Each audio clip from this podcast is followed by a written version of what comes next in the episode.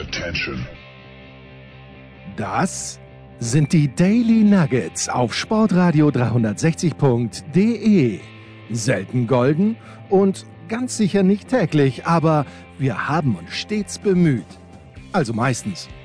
Nun gut, zu besonderen Anlässen, wie eben heute zum Thema Fußball. Die Daily Nuggets. Jetzt. Der Anchorman ist heiß wie das sprichwörtliche Frittenfett.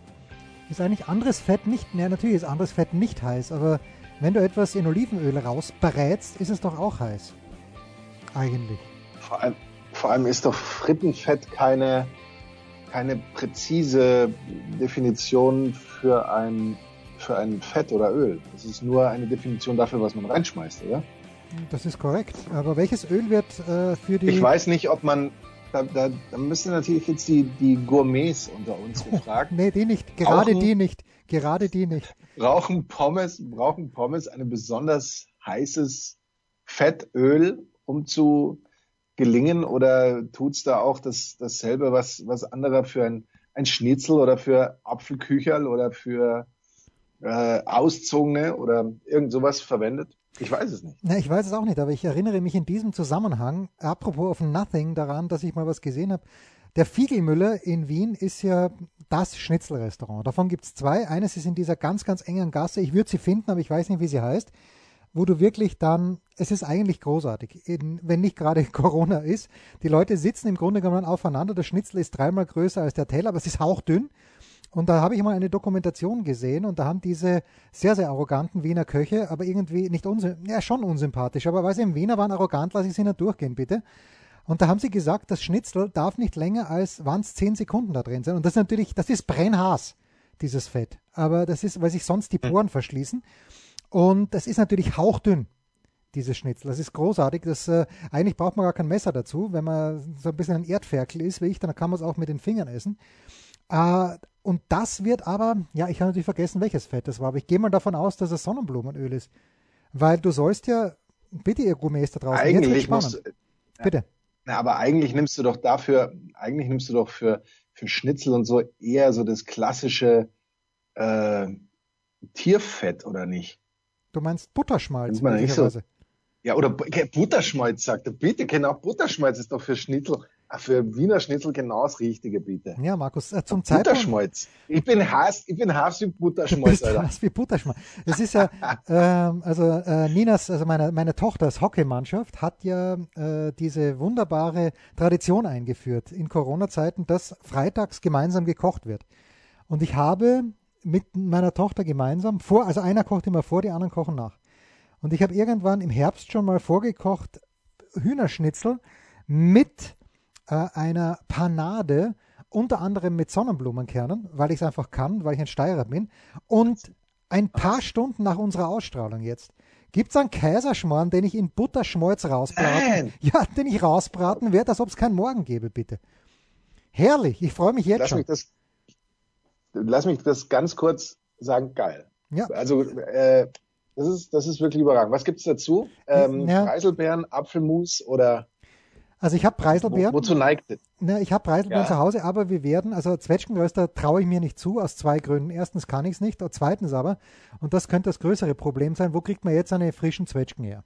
Also das, das ist im Grunde genommen das Hauptproblem. Deshalb äh, keine, kein, gibt es Apfelmus, selbstgemachtes Apfelmus wohlgemerkt. Ich habe allerdings noch äh, ein paar, ein paar Dings. Röber Jens selbst gemacht oder von Mutti selbst Nee, gemacht? von Holber Jens selbst gemacht, selbstverständlich. Äh, Das muss ja, Wow. dieser, dieser Teig muss ja ruhen. Das ist ja das Schöne. Und während der Teig ruht, werden wir ganz elegant das Apfelmus machen, dann schön pürieren mit dem Pürierstab. Ich freue mich auch jetzt schon. Jetzt, wo ich drüber Wie, wie rede. stark pürieren? Darf's noch, darf's bei dir noch ein bisschen stückig Ja, sein natürlich darf es stückig sein. Natürlich. schon, gell? Ja. Ja, sehr gut. Und die Kardinalfrage ist natürlich, also für mich ist es keine Frage, aber in den Kaiserschmarrn gehören natürlich Rosinen rein. Da, Ja, machen, da machen wir uns mal überhaupt nichts vor. Aber die Rosinen müsste Wie, man wie wieder in einem guten Käsekuchen auch. Ja, selbstverständlich.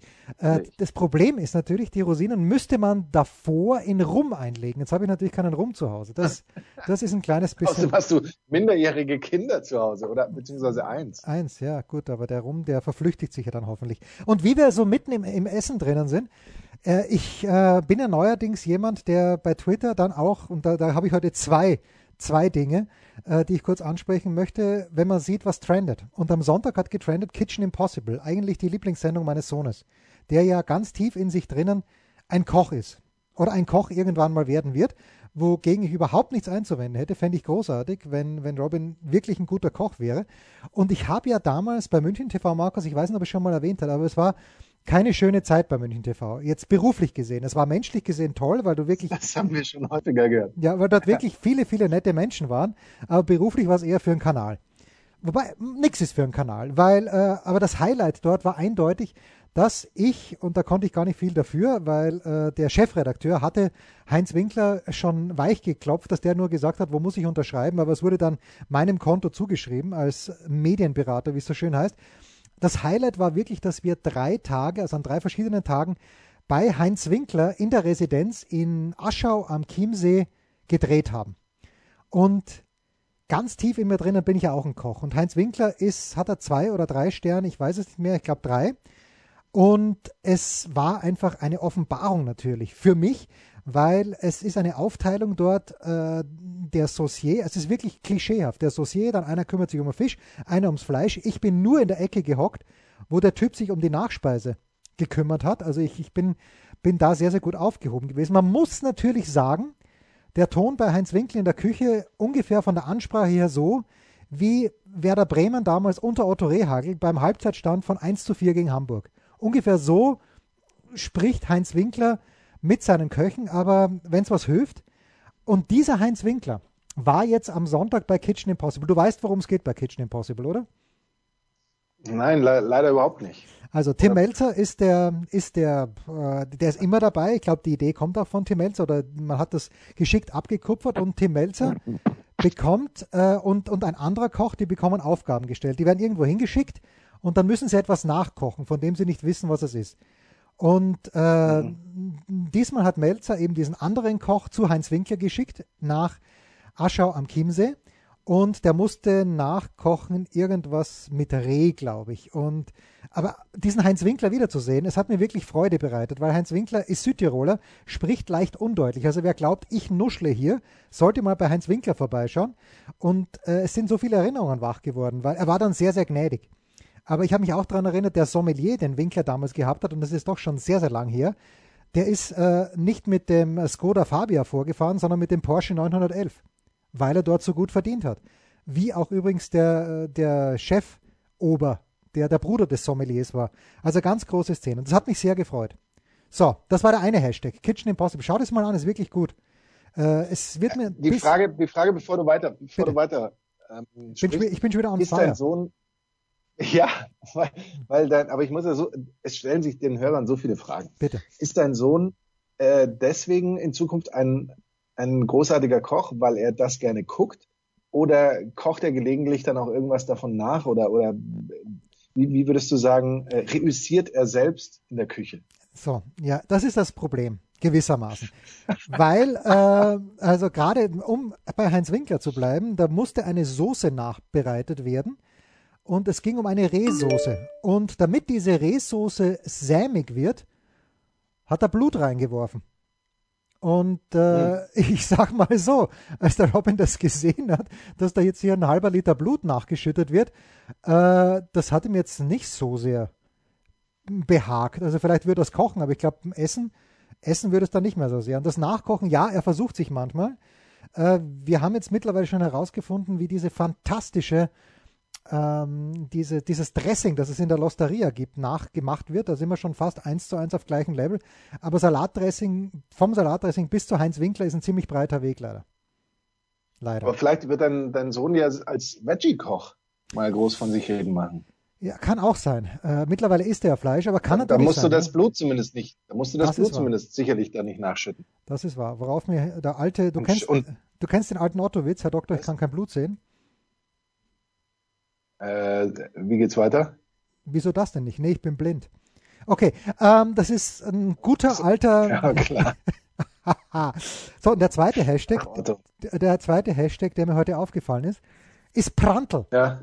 Dr. Heribert Schaust Prantl. du wirklich beim, schaust du wirklich nach, was trendet? Das schaue ich nie. Na, ich, die Zeit habe ich gar nicht. Na, ich habe natürlich diese Zeit auch nicht, aber heute habe ich sie mir genommen, weil Prantl natürlich in der Süddeutschen Zeitung, und ich habe ja mit Körner drüber gesprochen, über Prantl, was er da geschrieben hat, ich glaube in der Zeit war es, und Prantl war wohl, und das mache ich ja nie, Prantl war, war wohl bei Lanz zu Gast, äh, gemeinsam mit Lauterbach. Und Prantl scheint dort Alarm gemacht zu haben und Lauterbach scheint es, zumindest nach dem, was ich gelesen habe, absolut souverän und sachlich und gut abgewehrt zu haben. Und im Grunde genommen, also zumindest, äh, es gab, ich habe vielleicht 30, 40 Kommentare gelesen und ich glaube 37 haben gesagt, Lauterbach Weltklasse, Prantl shut up. Und drei haben gesagt, toll, mhm. dass der, toll, dass der Prantl unsere Grundrechte verteidigt. Und aber irgendwo der Grundtenor war genauso, wie es mir Kearney vor drei, vier Wochen in der Big Show oder was vor zwei Wochen auch reingerieben hat. Hat gesagt, okay, da muss man dann halt mal auf die Toskana-Reise verzichten. Jetzt geht es darum, dass dieses äh, Arsch-Virus eingedämmt wird. Wobei der Körner das Wort Arsch natürlich nicht gesagt hat, aber inhaltlich hat er völlig recht gehabt. Das war das Zweite, was getrennt hat. Prantl. Dr. Herbert Prantl.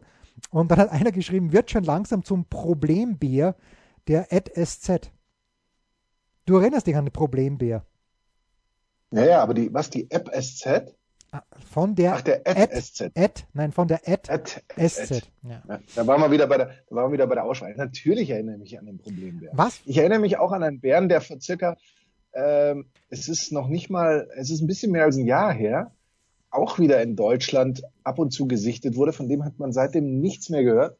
Und man, man munkelt oder ganz ehrlich, wo soll der Arme trotz sonst gelandet sein, dass der einfach ähm, mehr oder weniger im, äh, möglicherweise in der, in der Abenddämmerung äh, einfach mal so äh, dahin gerafft wurde. So, Oder warum sollte der Bär einfach plötzlich verschwinden? Der, spurlos. Der Problembär hieß doch. Der damals ist ja nicht spurlos verschwunden. Ja, okay. Problembär Bruno. Bruno, Bruno, genau. Ja, ja.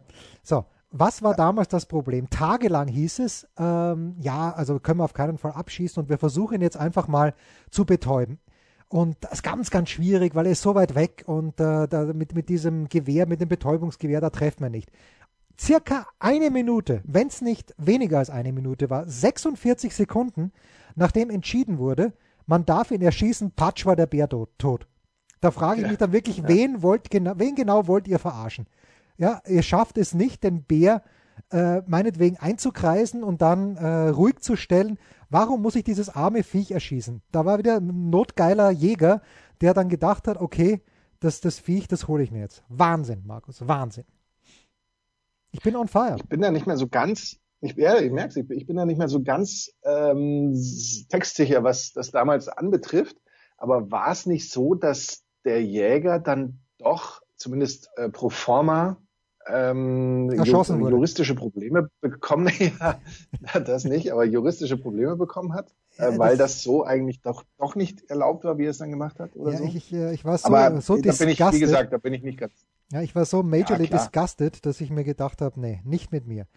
Markus, jetzt, jetzt endlich was Sportliches. Werden wir, Ja. werden wir in zwölf Jahren, in 15, in 30 Jahren äh, uns gegenseitig Gottes fragen, wo warst du, als du erfahren hast, dass sich Jamal Musiala für die deutsche Fußballnationalelf entschieden hat? Ich, äh, ich bin A, bin ich Ausländer, aber B, müsste ich jetzt total aufgeregt sein, freudig erregt sein.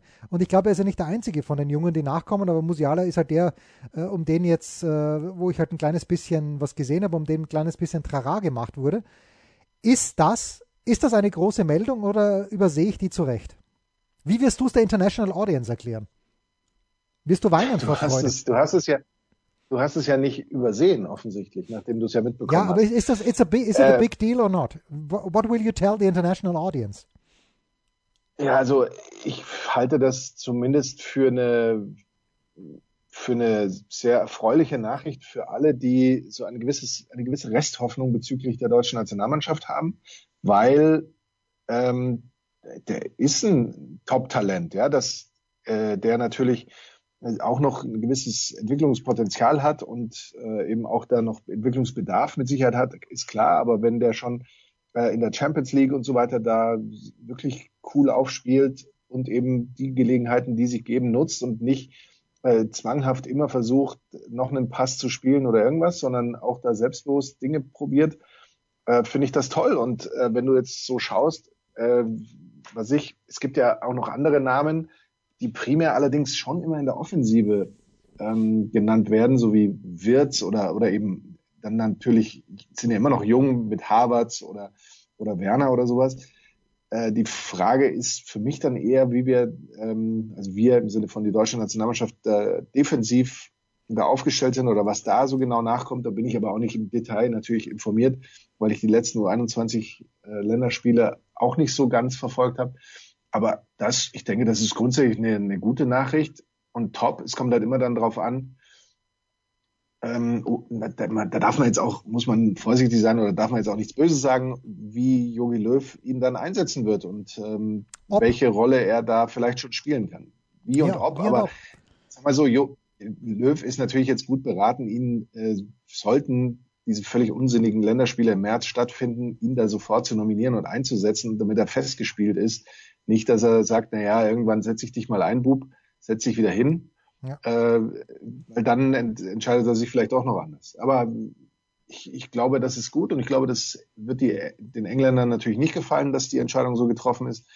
Ich kann mir vorstellen, dass die Entscheidung auch getroffen wurde nach dem Motto, ähm, komm in die deutsche Nationalmannschaft, weil da hast du hier eh die Spieler um dich rum, die auch hier bei Bayern um dich rum spielen und vor allem äh, ist es ja auch bei Bayern immer so das Ziel, deutsche Nationalspieler zu fördern und da und so weiter und so fort, dass, dass das irgendwie so in, in die Richtung oder aus der Richtung gekommen ist. Und da haben offensichtlich, obwohl ich schon gehört habe, dass äh, beim, so beim letzten U21 äh, Länderspielen in England da schon auch äh, sehr, sehr viel an ihm äh, herumgearbeitet wurde und er da eigentlich schon so gut wie sicher ja für, Achtung, die, Th die Three Lions, oh die Three Lions sich entschieden hätte. Aber ja, das, das ist dann schon ähm, auf der Zielgeraden weggeschnappt. Besser Three Lions als äh, Lilien oder Fuggerstädter. Pause, dann der Kurzpause. Was gibt es Neues? Wer wird wem in die Parade fahren?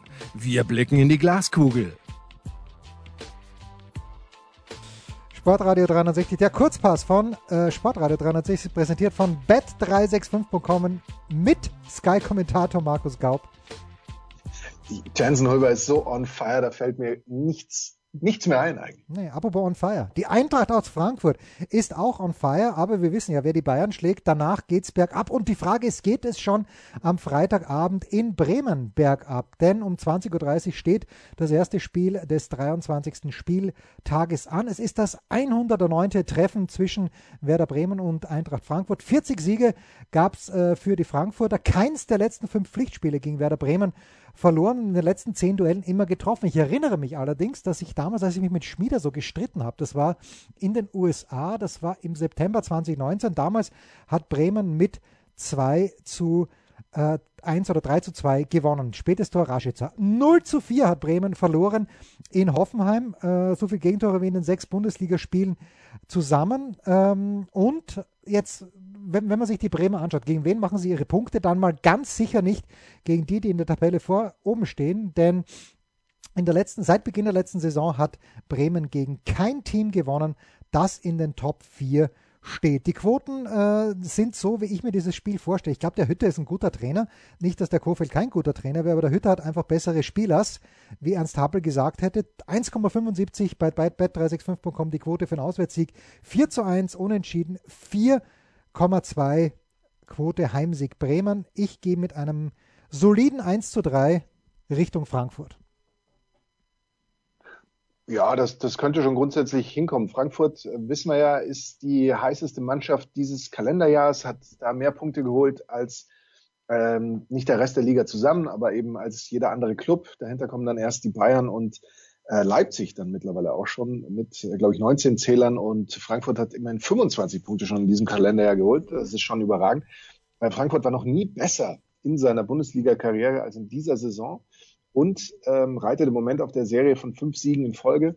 Klar, irgendwann endet jede Serie, aber ähm, es wird jetzt sicherlich auch ganz interessant, weil die Frankfurter haben so viel Lob bekommen. Und wie du schon sagst, so ein Sieg gegen die Bayern ist nicht immer die beste Nachricht. Aber A, glaube ich wirklich, dass Frankfurt, ähm, Lieblingswort, sehr stabil ist. Äh, sie haben ja auch gegen die Bayern eben ohne André Silva da zum Beispiel gewonnen. Das heißt, sie können das super kompensieren. Die haben einen super Plan. Die haben richtig gute Spieler. Und B, so leid es mir tut, ist Bremen auch nicht der große Kandidat, ähm, der sich da mir aufdrängt, wenn ich äh, suche, wer könnte denn die Frankfurter jetzt schlagen. Naja gut, aber wir wissen ja, dieser Fluch. 1 zu 3 nehme ich auch. Ja, nimmst du auch, na gut. Also ein bisschen schwierig jetzt hier. Ist er weg? Nein. Er ist natürlich nicht ist weg. Er hat, er hat, sich nur gemutet, weil er, ähm, weil er sich schneuzen musste. Der scheiß Heuschnupfen, bitte. Ich war heute wieder Radfahren. Es ist ein Wahnsinn, bitte. Der Fuchs mit einer ganzen Stunde hier. Nicht schön. Naja, ist ein bisschen schwierig in, in, in dieser Runde, in dieser Pardon, an diesem Spieltag Gesundheit. gescheite Spiele zu finden, aber wir haben uns für Wolfsburg, äh, Wolfsburg gegen Hertha entschieden. Wenn wir schon Frankfurt machen, Wolfsburg zu Hause gegen Hertha, klarer Favorit 1,66 die Quote äh, bei Bet365.com Heimsieg, 4 zu 1 Quote unentschieden und ich spüre hier ein Unentschieden, Markus. Ich spüre das. 5 zu 1 die Quote für einen Auswärtssieg. Wir erinnern uns, die Wolfsburger letzte Runde eigentlich viel souveräner, als ich dachte. Und dass die wirklich in äh, Bielefeld so einfach mal 3 zu 0 gewinnen. Äh, wir dürfen nicht vergessen, zweitbeste Defensive in der ganzen Liga äh, nach Leipzig. 19 Gegentore hat, glaube ich, Wolfsburg, 18 hat Leipzig. Das Problem ist zu Hause gegen Hertha seit vier Spielen sieglos. Zwei Remis, zwei Unentschieden. Und da sage ich, naja, das kann natürlich, ähm, das sehe ich hier auch. Ich sehe hier ein Unentschieden. Äh, Wolfsburg spielt mit 42 Punkten nach 22 Partien die zweitbeste Bundesliga-Saison besser. Nur 2014, 2015, da hatten sie 47 Punkte. Ja, ich sehe hier ein Unentschieden, Markus. Kannst du sagen, was du willst. Auch da ist man natürlich versucht zu sagen, irgendwann lässt Wolfsburg irgendwann nach oder irgendwann müssen die ja vielleicht mal nachlassen oder irgendwas. Ähm, die, die Hertha hat aber jetzt auch nicht zwingend, gut, sie haben, sie haben schon schlechter gespielt als zuletzt. Das muss man natürlich auch sagen. Also man hat schon den Eindruck, dass da jetzt so gewisse Aufwärtstendenzen vielleicht zu erkennen sind. Ähm, die, die Bilanz ist aber auch schon auch einigermaßen grausam. Acht Spiele sieglos, sechs Niederlagen. Das ist schon ein ganz schön dickes Brett. Ähm, dazu eben auch in fünf der letzten acht Spiele torlos geblieben und überhaupt nur drei Tore in den letzten acht erzielt. Das ist dann schon ein ganz großes Problem. Und ich glaube, dass äh, das mit dem Unentschieden vielleicht nicht ganz weit her ist. Das ist aber hier für Wolfsburg ähm, schon äh, reicht. Äh, sechs Spiele ohne Gegentor. Ähm, die Wolfsburger und entsprechend, vielleicht gibt es hier ein Gegentor, aber sie gewinnen 2-1. Na bitte. So, na bitte. Das, ich sag, ich sag Deep X.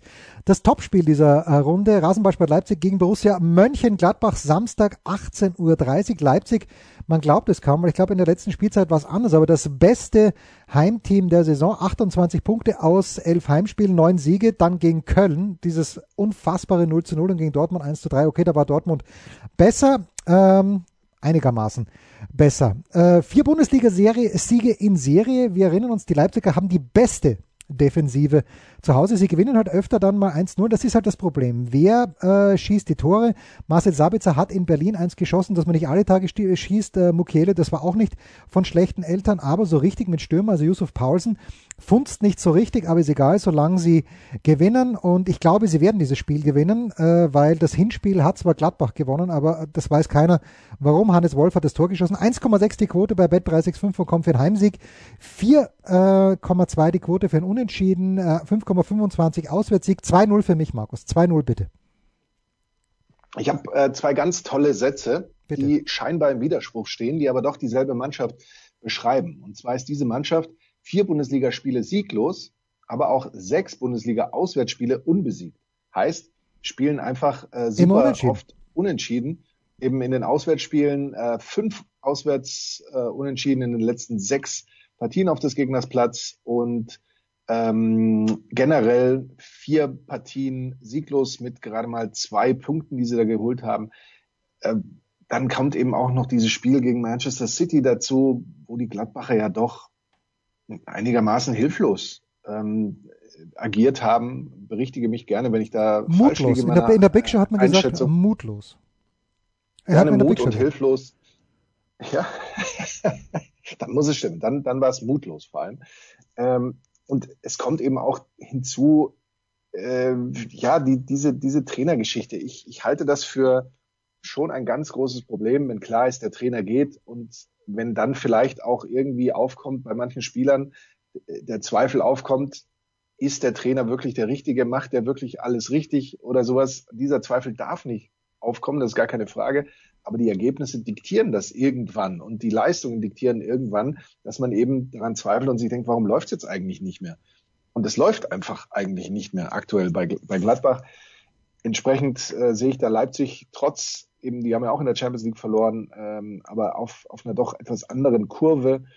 Und äh, ich glaube, die wollen es diese Saison einfach auch wissen bezüglich Meisterschaft. Äh, Tipp 1. Ja, da sind wir einer Meinung. Sondern am Sonntag äh, einen ganz, ganz großen Kracher, den du gar nicht sehen wirst, weil du zu diesem Zeitpunkt nämlich hier bei mir bist, um das Daily für Montag aufzunehmen. Der erste FSV Mainz 05 gegen den FC Augsburg. Das ist gar nicht mal so unprekär, dieses Treffen. Äh, zuerst mal die Quoten bei bet365.com. 2 zu 1, äh, also 2 zu 1 die Quote für den Heimsieg des FSV Mainz 05, 3,6 Unentschieden, 3,6 Auswärtssieg vom FC Augsburg.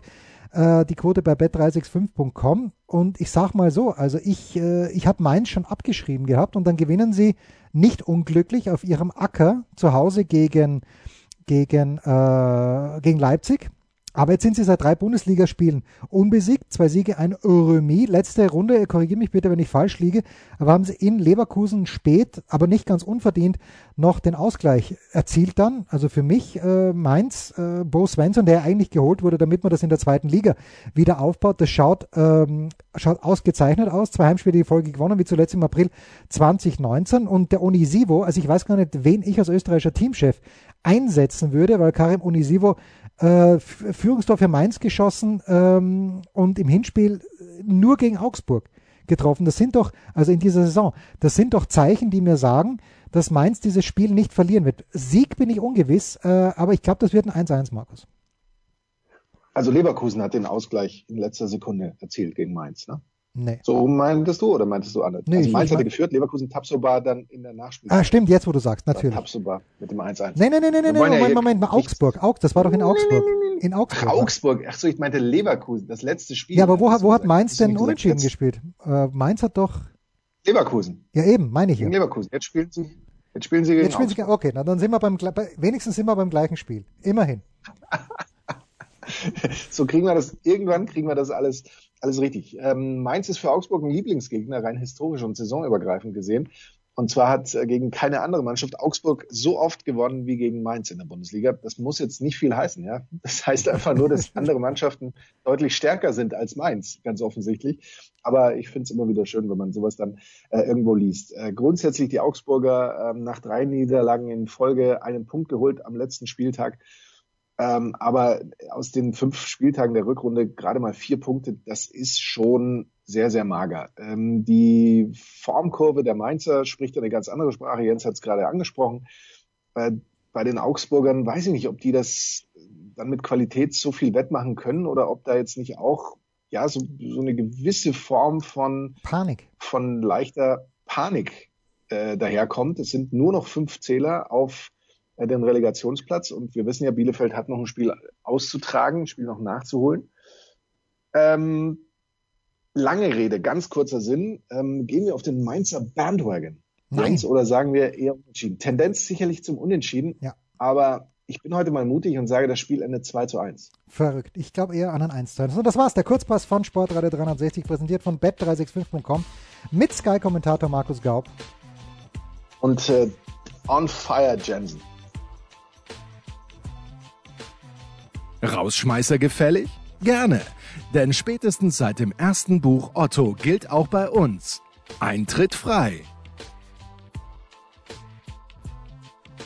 Ja, Markus, äh, wir wissen ja schon, dass du am Sonntag die unglaubliche Ehre haben wirst, das äh, völlig fantastische Spiel zwischen dem ersten FC Union Berlin und der TSG 1899 Hoffenheim zusammenzufassen. Danach führt dich der Weg hierher. Wir werden keinen Almdudler trinken, aber das kann es doch noch nicht gewesen sein, Einkommen für dich am Wochenende. Ja, du hast ja richtig gesagt, vor die International Audience gibt's Bayern gegen Köln. Köln übrigens. Samstag? Köln, pass auf. Köln in Leipzig unentschieden, in Dortmund gewonnen, in Gladbach gewonnen. Antizipierst du, ich habe das in der Big Show schon gefragt, äh, Thomas Böker hat, äh, glaube ich, die Chance, dass Bayern nicht gewinnt, unter 0,0 Prozent taxiert. Siehst du das auch so? Ich sehe es ganz ähnlich, ähm, gerade weil die Bayern jetzt gegen ein zwar auch erschreckend schlechtes Lazio äh, schon auch gesehen haben, wie groß der Unterschied ist, wenn sie mit voller Konzentration an eine Aufgabe rangehen, selbst ohne Thomas Müller oder wenn sie die Konzentration wieder haben. So wie es aussieht, wird Müller ja mindestens vielleicht auf der Bank sein, je nachdem, ich kenne seine Fitnesswerte nicht, aber er ist wieder dabei ähm, im Kader. Ähm, entsprechend kann ich mir beim besten Willen auch nicht vorstellen, dass die Kölner irgendwas reißen, gerade eben auch, weil die Statistik, die du genannt hast, nämlich dass sie ähm, ein Drittel ihrer Punkte gegen die Champions League Starter und zwar auswärts ähm, gegen die Champions League Starter geholt haben. Das ist ja schon was, was man als Warnsignal annimmt, nehmen muss. Entsprechend würde mich auch alles andere als Deep 1 in dieser Kategorie überraschen. Aber ähm, es ist ja tatsächlich so, dass äh, die Bayern zu Hause gegen niemanden häufiger verloren haben als gegen Köln. Ah, das, das wusste ich nicht. Das wusste ich nicht. Neunmal, genauso oft wie gegen den BVB. Oh, ich hätte gesagt, dass Gladbach in der Statistik auch nicht schlecht liegt, weil die haben ja doch immer... Gladbach ist zu Hause gegen die Bayern stark. Ah ja, okay. Na gut, dann sind wir, sind wir eigentlich ja. immer noch beim Kurzpass geblieben. Einkommen, ich habe heute, wir nehmen Donnerstag auf... Ich möchte... Ja, bitte. Ja. Nein, nein, sag noch. Ich wollte, bevor du on fire bist und, und alles wieder niederbrennst und niederwalzt, ich habe liebe Post bekommen von Bernd. Nein. Bernd, der geschrieben hat, Hallo Markus, kurz über diesen Kanal eine Rückmeldung. Unfassbar wertvoller Tipp deinerseits mit Salt. Bin dir unendlich ja, dankbar dafür. Hier läuft erstmal die nächsten 14 Tage nichts anderes mehr. Bleibt alle gesund. Ich denke, er schließt dich damit ein und Andreas Renner auch. Grüße aus Hamburg. Bernd. Lieber Producer, ja, lieber Producer, lieber Anchorman, schreibt Corbinian. Über meine tiefen Gefühle für euch und Sportradio 360 war ich mir schon seit langem im Klaren. Aber als ich im jüngsten Montag Daily von der Vorliebe des Anchormans für Salt hörte, da ging mein Herz auf. Ganz große Liebe. Was nun? Erstmal Wildfires auf voller Lautstärke und dann das Musik-Special nachholen. Besten Gruß und habe die Ehre, Corbinian, also known as einer der zwölf. Schön, schön. Stark. Und Johannes und, und Johannes Köhler hat uns dann noch ähm, was geschrieben zu effektiv und effizient. Das werden wir uns dann am Sonntag live in dem Person äh, Ihr versüßt mir zahlreiche Autofahrten. No, no, no, no, no. Hui, äh, hoffentlich nicht zu sehr. Weil, nee, nicht, machen nicht, wir aber gerne. Machen wir gerne. Nicht, dass der Zuckerschock eintritt. Enkermann, wir sehen uns am Sonntag, sage ich mal. So schaut's aus. Das waren die Daily Nuggets auf Sportradio 360.de. Ihr wollt uns unterstützen? Prächtige Idee! Einfach eine Mail an steilpass@sportradio360.de schicken und ihr bekommt alle Infos. Und versäumt nicht die Big Show. Jeden Donnerstag neu.